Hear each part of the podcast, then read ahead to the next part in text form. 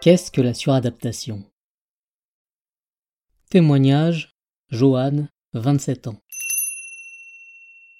Je suis issu d'une famille de musiciens. À 5 ans, mes parents m'ont mis un violon entre les mains. Au fond, je crois que je n'ai pas eu une enfance très heureuse. J'en ai passé des mois et des mois à m'acharner sur mon pauvre instrument. Je me suis donné énormément de mal, pas seulement pour arriver à créer de jolis sons, mais surtout pour faire plaisir à mon entourage. Mon adolescence a été une période douloureuse de ma vie. Au mal-être classique qu'on ressent à cette période, s'ajoutait le sentiment d'enfermement que me procurait l'impression d'avoir un avenir tout tracé. Maux de ventre chroniques et crises d'angoisse se succédaient, sans que je réussisse à en comprendre l'origine.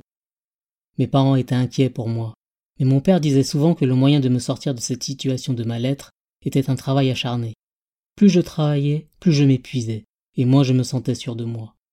Et puis un jour, j'ai rencontré un thérapeute du centre où je séjournais, qui nous faisait pratiquer le dessin pour nous faire exprimer nos préoccupations. Très vite, il a vu chez moi un coup de crayon talentueux. Il m'a encouragé, me faisant sortir du cadre de la thérapie, en me faisant travailler ma technique. Mon comportement est peu à peu devenu plus serein, plus heureux aussi. Enfin, j'écoutais mes propres désirs. J'ai passé l'agrégation d'art plastique l'année dernière, et je commence à enseigner à mon tour cette année. Et mes parents sont fiers de moi.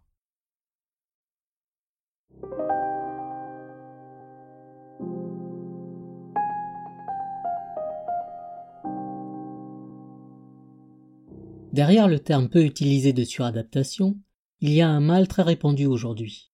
Ce mal, c'est de vivre selon ce que la société attend de nous, et non selon nos envies et nos besoins personnels, qui sont mis de côté pour privilégier des nécessités collectives.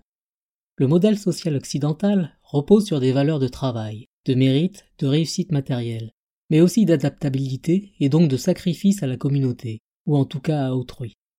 Depuis notre plus tendre enfance, avec l'éducation que nous avons reçue, nous sommes tous aux prises avec ce modèle qui nous façonne. Il faut bien travailler à l'école pour trouver un bon métier plus tard, qui soit à la fois épanouissant et lucratif. Il faut être poli, respectueux, s'effacer devant les aînés au nom du fonctionnement de la communauté.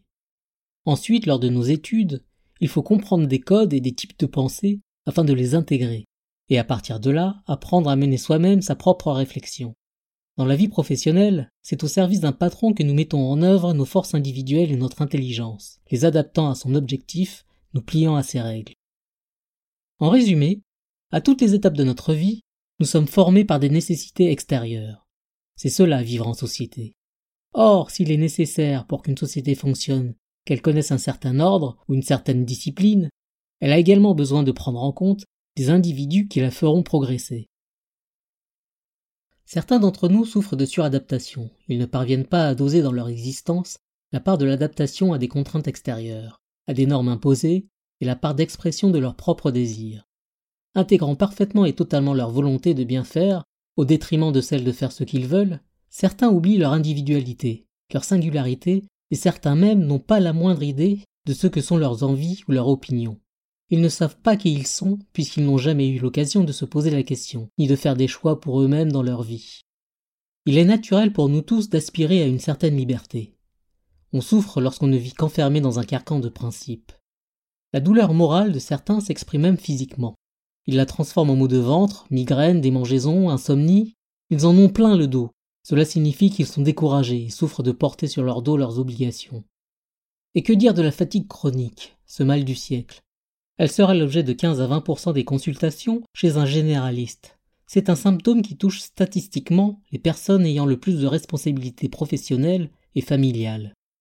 Ne pas laisser s'exprimer ses désirs, c'est prendre le risque de se laisser faner, de se perdre soi-même, d'éprouver de la tristesse, un manque d'énergie qui confine parfois au découragement, voire au désespoir.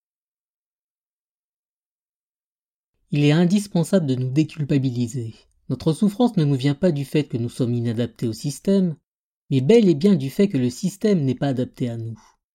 C'est le système qui doit être au service de l'être humain et non l'inverse.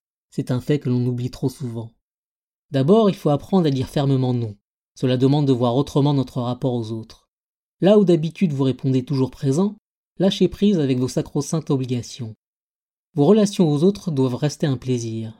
Demandez-vous systématiquement si vous en avez réellement envie ou si vous participez pour faire plaisir ou pour ne pas contrarier les autres. Si vous êtes disponible moins souvent, mais dans un meilleur état d'esprit, les autres vous seront reconnaissants. Déléguer. Cela vous libérera du temps et responsabilisera votre entourage qui verra peut-être les choses autrement.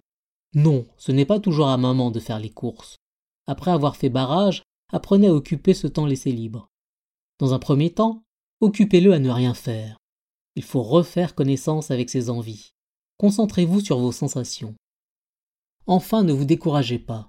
N'entrez pas dans un nouveau cercle vicieux vous obligeant à sortir de la suradaptation. Ce serait le comble. C'est aussi de l'adaptation que peuvent naître la liberté et l'indépendance, si on la conjugue avec assurance et estime de soi.